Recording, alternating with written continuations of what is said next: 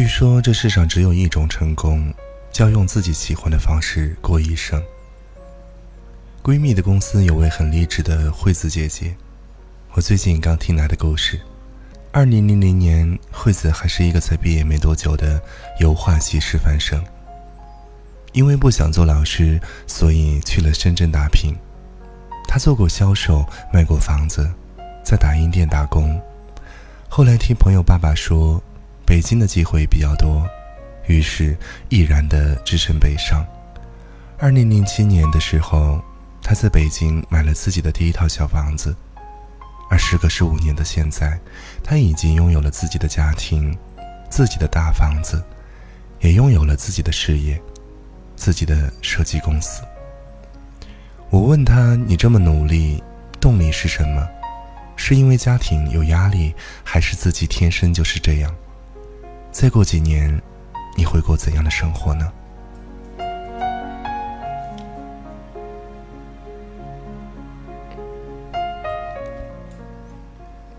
她说：“其实自己算是一个蜜罐里长大的小女孩，从大学开始，她就一直马不停蹄的实习、工作、进修，找各种各样的兼职，从来没有停过，完全是自己与生俱来的本能。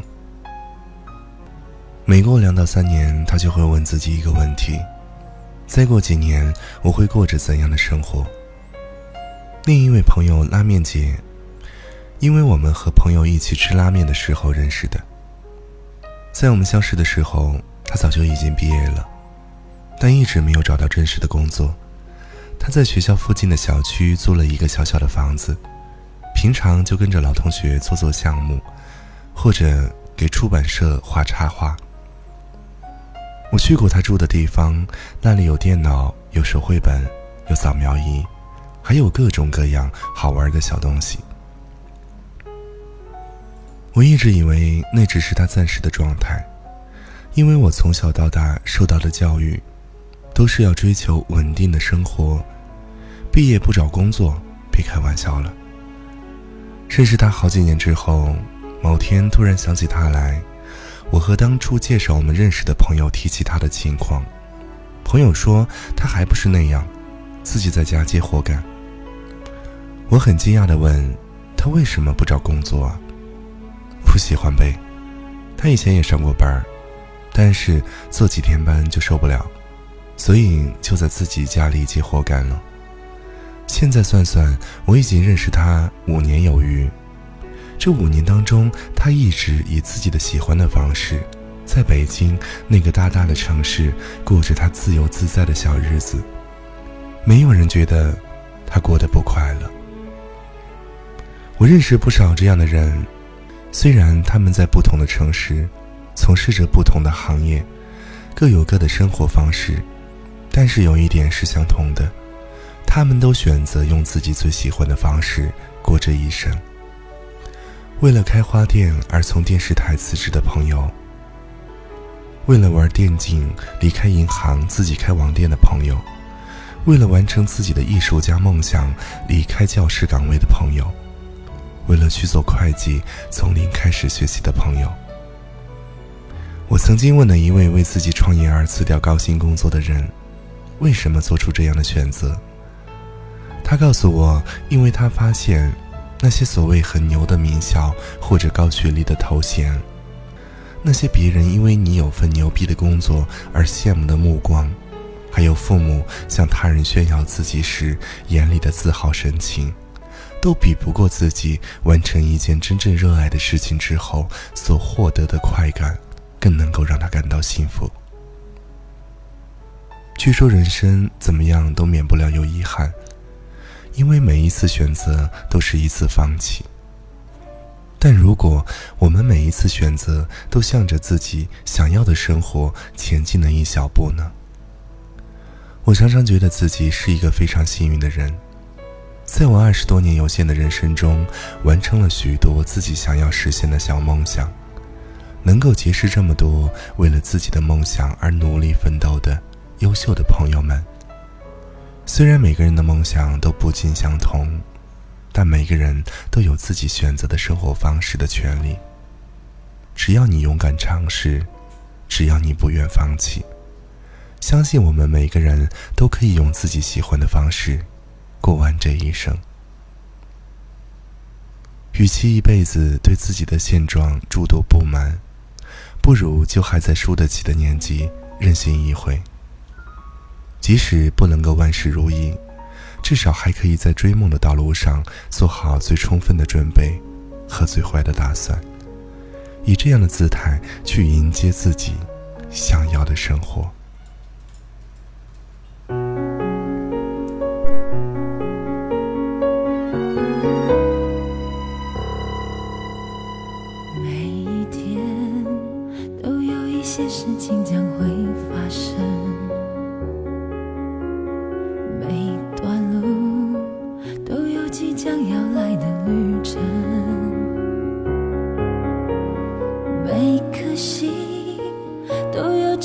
期待的真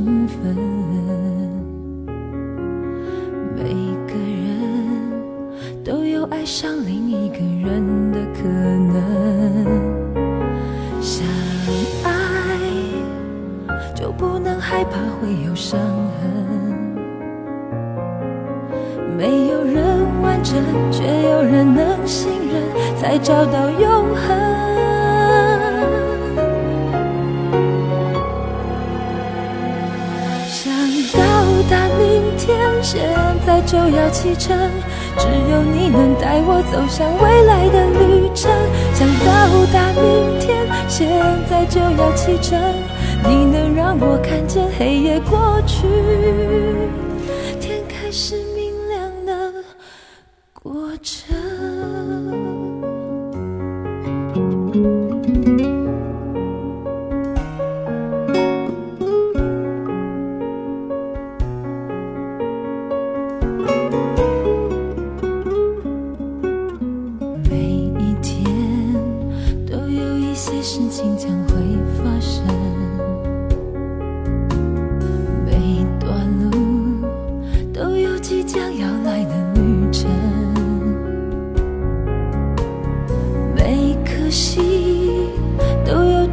期待的成分，每个人都有爱上另一个人的可能。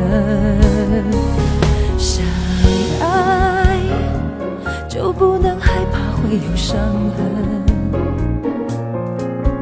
没有人完整，却有人能信任，才找到永恒。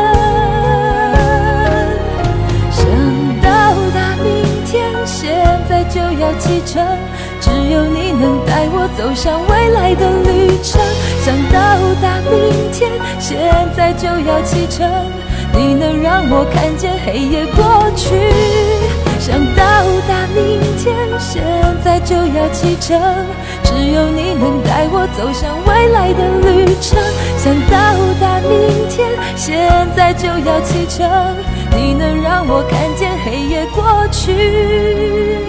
天开始明亮的过程。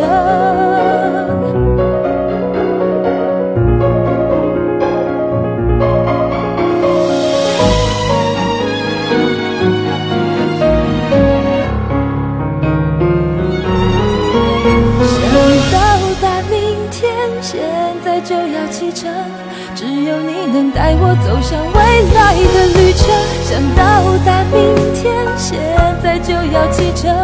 你能让我看见黑夜过去，想到达明天，现在就要启程，只有你能带我走向未来的旅程。